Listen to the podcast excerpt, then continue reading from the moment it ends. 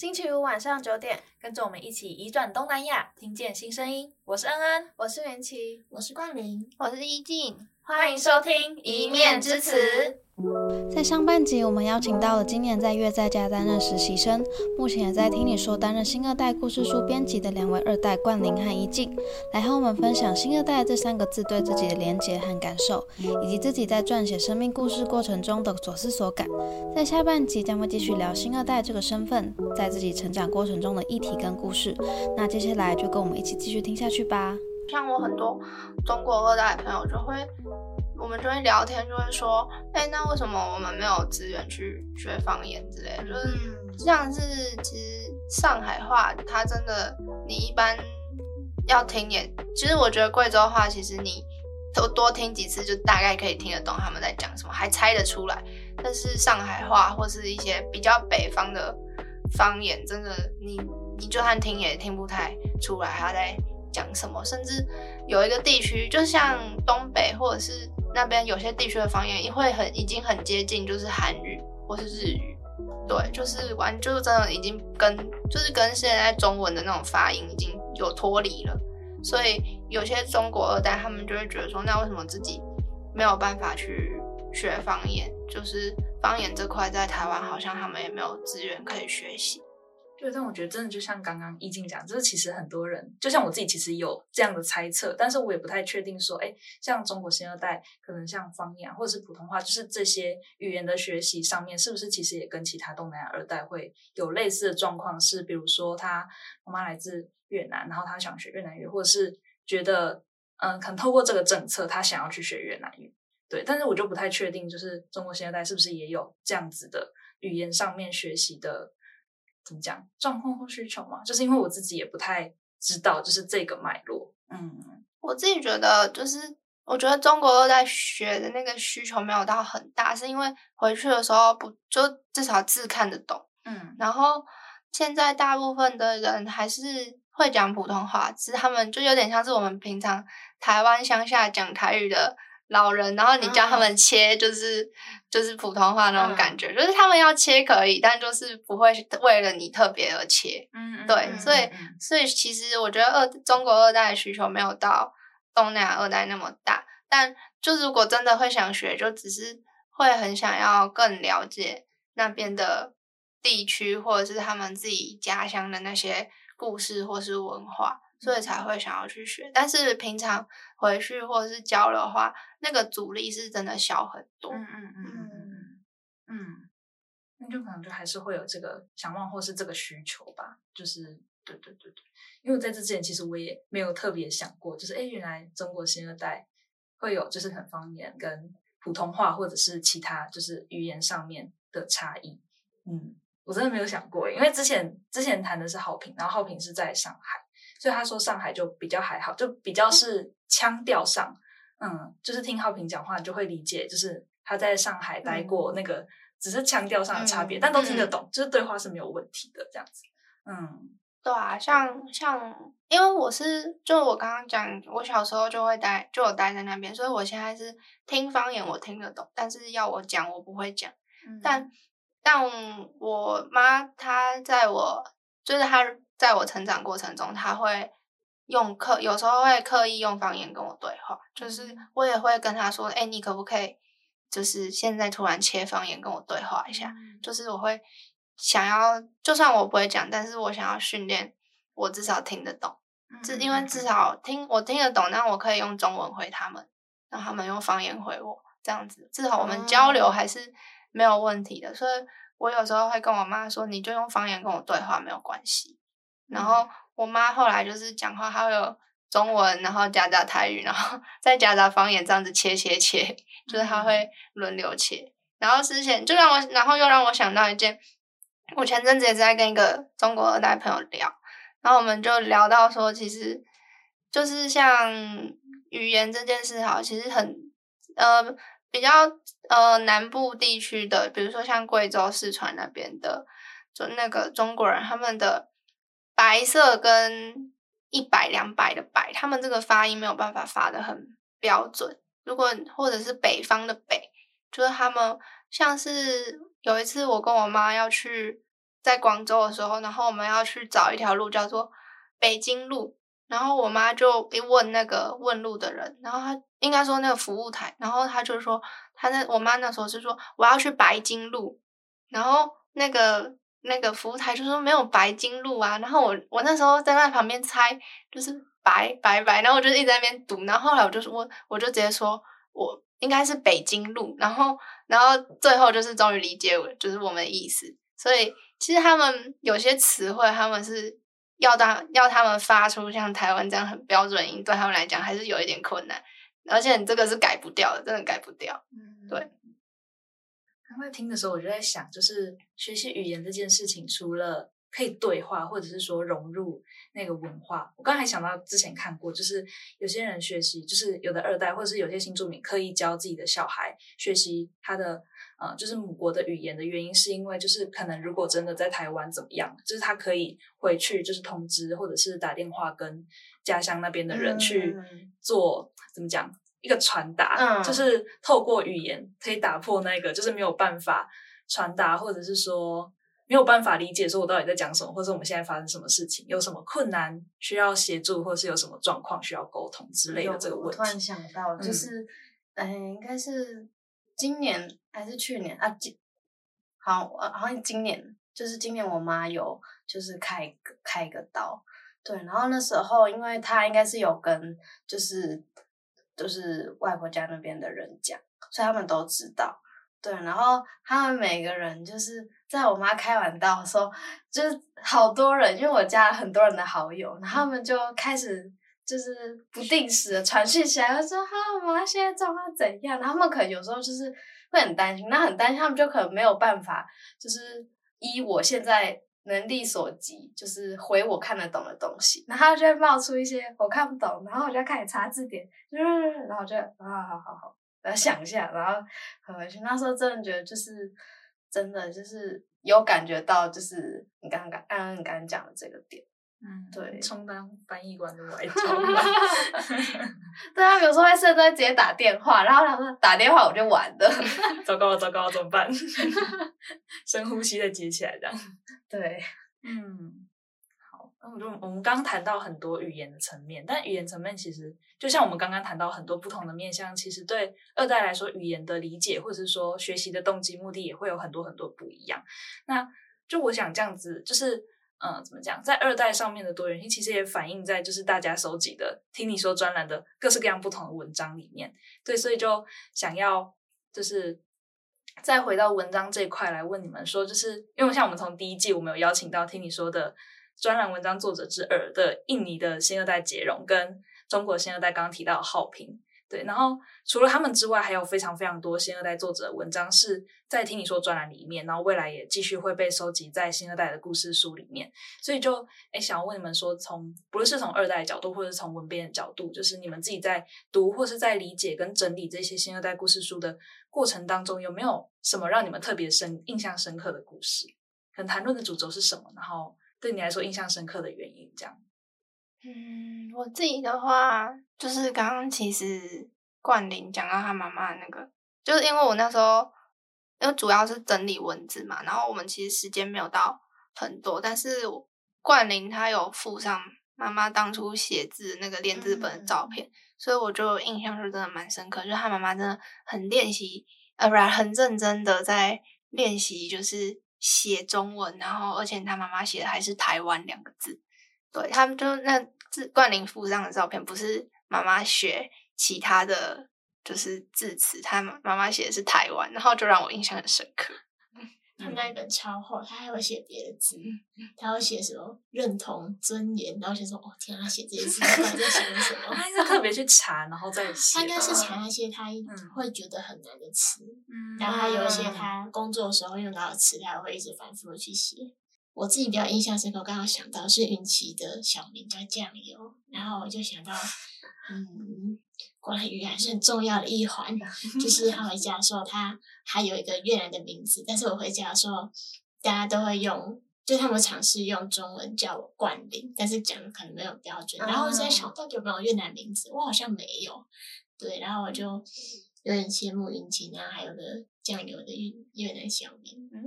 对，那时候我一开始也是蛮蛮抗拒越南这这个酱油这个名字，就觉得就是大家不都应该会有一个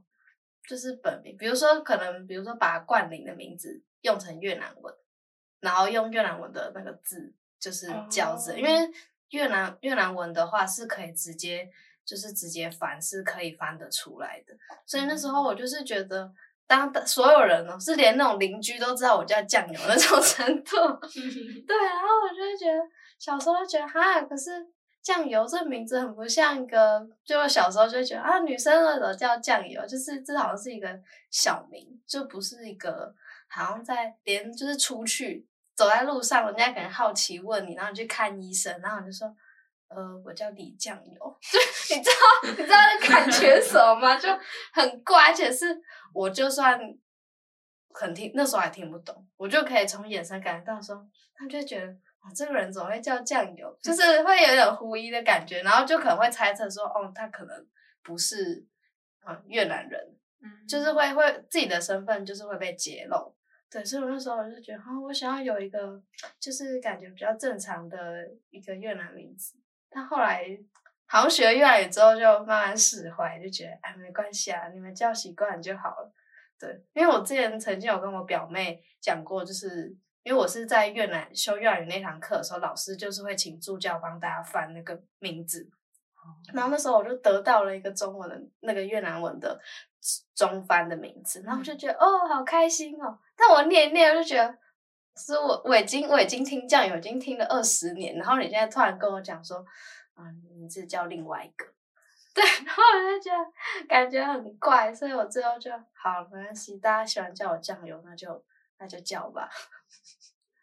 对，也也是也是有一个这样的这样的故事，这让我想到，就是我每次回去的时候，我我外婆或我那边亲戚他们都会叫我。幺幺或叫我幺儿，然后我那时候也以为那是可能我我他们给我的一个小名之类的，然后后来我长大还发现不是啦，那个幺只是代表你是这里最小的，就最小的那个的意思，嗯、就是你是小幺的那个老幺，对对对对对。嗯、然后我还哦，这名字我以为很特别，结果没有，反而是跟你们相反，就是对啊，就很白痴。嗯，所以你在你在贵州那边没有自己一个。他们会叫你名字，但他们就只有叫幺二零。对啊，或者是有时候就直接叫静静，但是那边的腔调应该会是静静。静静，对，啊、就是会不太一样，但他就是在叫我静静这样子。哦、嗯。哦，那冠霖，如果你有越南语名字的话，你会希望是就直接翻过去，还是会另外一个小名的这种感觉？因为我记得我那边的亲戚就是一些小朋友们，他们比如说他叫。嗯，架鼓，然后我想说架鼓什么意思？然后我妈就说哦，没有啦，他叫牛。然后我说为什么我会把一个小朋友的名字取叫牛？然后另外一个可能叫可能叫另外一个物物品的名字。然后想说是不是越南人取帮小朋友取的就是取那个样子？然后我想说我还是取一个台湾，然后中文直接中直接翻译过去越南会比较好。但我也会挺好奇，如果被。如果我在那边被取小名，我会被叫取什么？嗯，所以你那时候看到这样，你会觉得是一个就是很正常被取名的，对，因为我对我那个他算侄子嘛，应该算，他就叫他就他名字叫牛，嗯哦，我想牛就是类似这样的名字，因为像有时候怎么讲，嗯，中就是台湾，然后或者是嗯韩国、日本，就是会取一些乳名那一种。就像牛或者是壮壮之类的名字，就是有带有寓意在的。嗯、就是他是希望，就是可能像牛一样健壮，或者是说，好像是因为就是可能会有一些寓意。我在想，从小就很皮，所以然后他要横冲直撞的，到处跑来跑去，所以就把它取叫牛了。哦，也是有个寓意在，也是有寓意在啦。嗯嗯，那酱油是因为什么？酱油就他们纯粹说，因为台湾人都很喜欢。就是吃东西蘸酱油，他还是以台湾的文化，也不是以越南的文化，所以我就 至今觉得很荒谬，就是不知道他们到底从哪里得知这个消息的。嗯，对，然后反正我就叫酱油，嗯，而且是一个调味料，可是是很常见了，在台湾很常见的对，在台湾跟越南都是，嗯，只是有时候他们就他们可能会在酱油前面加一个，就是姐姐，就是。因为呃那边有很多那个就是比我小的表表兄弟姐妹，就是他们就会就是叫我。就是叫我可能酱油，就这样我就变成酱油姐姐这样，有有有台的，对，牛奶哥哥，酱油姐姐之类之类的这种，对、嗯，感觉你现在还是算蛮习惯跟蛮用的蛮适应嘛，就是对。可是当我去月在家的时候，我跟他们这样讲的时候，他们就会也是给我一个反应，就是 嗯，为什么是这个神奇的名字？那这实际上也没有很少人这样叫我，嗯，所以我就觉得没关系啊，反正就你们知道就好，反正你们还是可以叫我中文的名字。嗯，对，所以现在没有任何一个义工会直接叫你酱油吗？不会，好像没有。但是我我上次有很很惊讶，就是我我我我这个我那时候分享的时候有被记住，嗯，因为我记得好像是上次、哦、中文班的时候的吗？中文班的时候我，我我我有我有介绍嘛，然后后来就是我跟冠霖，我们上次去月代家的那一次，那时候不是大家有在聊那个嘛，然后那时候我就突然听到有人说啊，他这是他叫喜瑶，然后我就啊，原来有被记住诶，就是我不知道什么时候讲，然后就哦被记住了，就哦好，那也是蛮开心的。那他对越南人来说，会不会其实是一个蛮好记的名字？嗯，也有可能，可是有一个点是因为就是喜瑶的那个瑶，它是南部的口音，如果在北部的话，它就会变洗澡，差好多。对，差很多。它那个 d 就是南部跟北部的口音会差很多，就是它低有北部是发者的音，然后南部是发有的音，所以那个整个就会差很多。所以我就会觉得，就是这个名字是会有地区差异，会有不同的。我就会觉得这个。这个人听可能会觉得有点不习惯，就是如果是可能北部人听到我说我叫喜瑶，说他们可以马上切换吗？或者是我要补充说哦，这是酱油的意思。北越的口音是不是念起来会比较难啊？是应该说比较标准哦，比较标准哦。对，因为感觉就是念起来比较难。就是之前听你说一些北越的说法的时候，感觉念起来比较复杂啊，微卷舌或是什么的。嗯，就上次我们那时候，我们上第一季不是有讲过什么中秋节快乐？对对对对对，那个快乐北部就叫威北，威北，然后南部就会叫优野，差好多的 优野，优野，这个不一样。就是如果你听北部口，你可以猜 V 北的话，你就可以感觉到应该就是 V 开头。就两个字都 B 开头，可是如果你今天听南部口音 U 也，你可能就以为是 U 开头，那其实不是，这两个字是同一个字。哦哦哦，所以它其实写起来是同一个字，但念法不一样，就念起来不一样，是因为他们在不同的字母，他们会发不同的声音。嗯嗯嗯嗯嗯，对，所以就会蛮落差会蛮大的。哦，小大家听 Podcast 来学越南语，赚呢。如果冠霖想要有一个那个越南名字的话，我可以去看一下，我可以帮他看一下那个。如果直接翻的话，会是怎么念？因为我记得上次之前就是教大、哦、大家，对，有翻过大家的名字，我可以再补上这样子。我记得我们好像一样。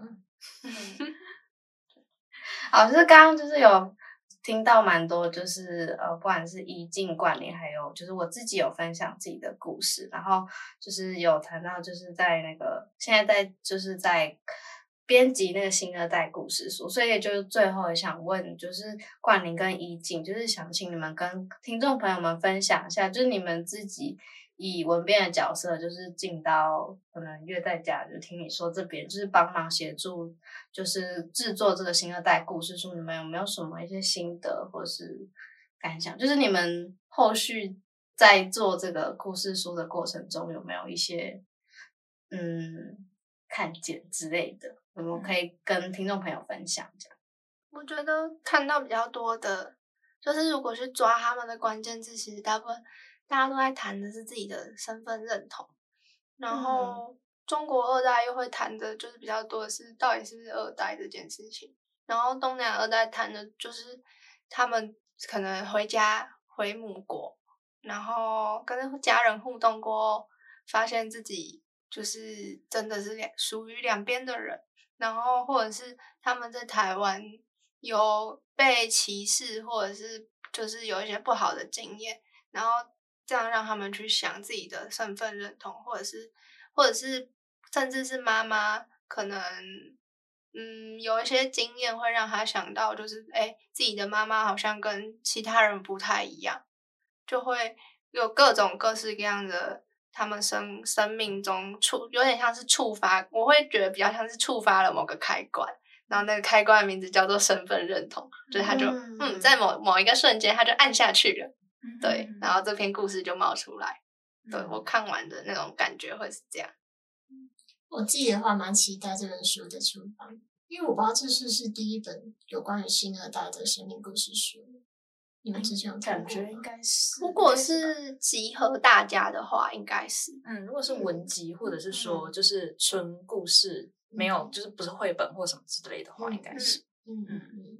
所以我应该会蛮期待他出版的。那时候我应该会放 Instagram 跟大家说，我是这个这本书的文编，然后让大家看到我们新二代的那种茁壮的生命力。我是中国新二代，或者是东亚新二代，我们都是台湾的一份子。然后我想跟大家证明，就是，我们这一路走来，其实也很多很多，不论是好，无论是坏的事情，但。我们到这个地方，无论你们认不认同我，我们还是会努力做自己的事情，对，努力在往自己想要往想要发展的专业领域去去深耕，然后会活得比任何人还要精彩。这样，对，觉得。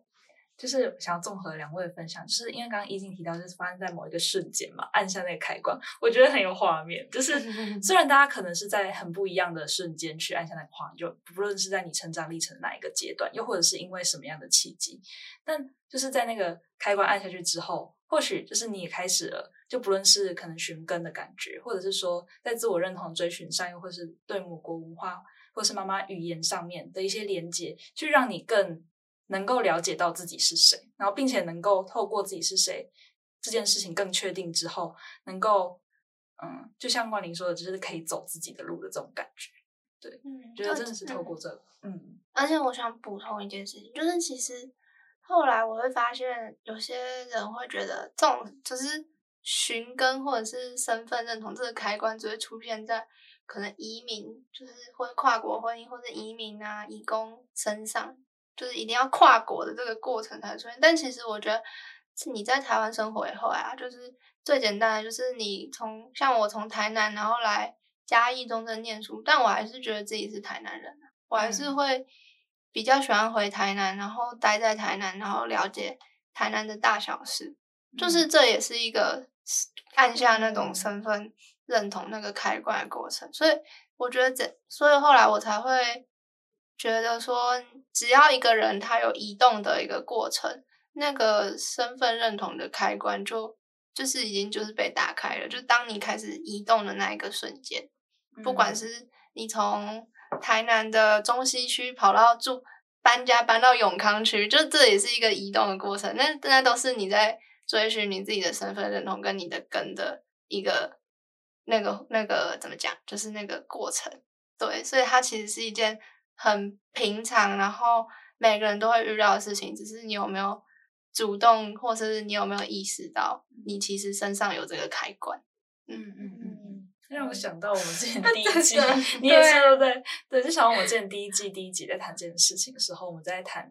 就是我们的想法，我们觉得说，就是在我们这个时代，好像移动是一件很平常的事情。就不论是像刚刚一静说，最近可能从台南移动到嘉义，又或者是可能像我之前从屏东移动到台北，就是小小的台湾，其实差异也是非常大。就是在你移动的过程当中，你或许会透过就是你去了解当地的可能一些生活的习惯啊、饮食的习惯，又或者是一些某些文化上习俗上的差异的时候，你会反过头去回过头去思考自己。家乡，或者是说自己原本在的那个地方上面那个对地区、地域，或者是说文化上面、身份上面的认同感，就会在那个移动当中产生。不论是跨国，或是说跨区域，就其实光台湾，又或者是可能有些人在美国，或是其他地方，光你可能从比如说什么旧金山到哪里，就是之类的那个，其实也是差蛮多的。嗯嗯，我现在想想，搞不好其实我是因为就是。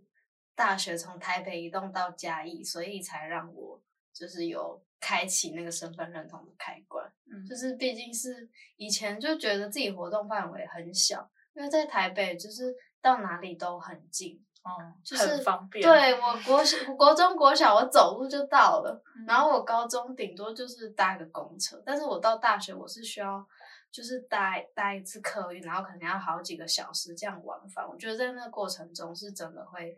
让自己有蛮多对于移动的一些思考。嗯，我觉得是就是他会默默的去触动了某一些你开始觉察一些很小很小事情，嗯、或是很小很小的。经验或经历带给你的感受的那个机会，就他会让那个机会跟那个时间变很多。透过这个移动的过程，嗯，嗯，因为我还有另外一个身份是客家人，我是从苗栗来的。嗯、然后我从苗栗到嘉义的时候，我才发现，我的天哪，为什么我这边都没有咸的酱油膏？我比较多的是生活上的、生活上的反应，就是原来我们以前在苗栗吃那么咸哦，为什么这边的东西都那么甜？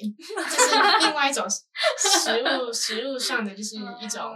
味觉文化，嗯 嗯，然后嗯，除此之外还有语言这方面，因为我家是客家，然后我是越南新二代，然后我有时候在想，我客家话也不会讲，越南话也不会讲，然后我到这边的时候，嗯，才发现会讲客家话的人真的越来越少了，嗯，这都是客家话视为。是一种我需。要，嗯、我需要再仔细去发想的一个一个一个我自己的某一块东西，嗯。拿来拍片吗？也 也可能可以。嗯，对。对。哎，但我我去台北反而是经历另外一种酱油之争。我去台北反而是找不到甜酱油，然后我觉得很痛苦。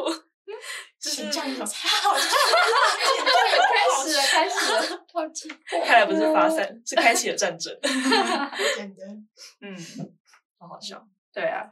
那今天我觉得非常非常开心，就是可以邀 请到冠霖还有怡静两位新二代来跟我们分享自己，就是进入月在家实习的契机，还有自己在成长过程中的一些感受啊，还有身份的连接。那还有即将出版的新二代故事书，我自己也是很期待之后的完成品。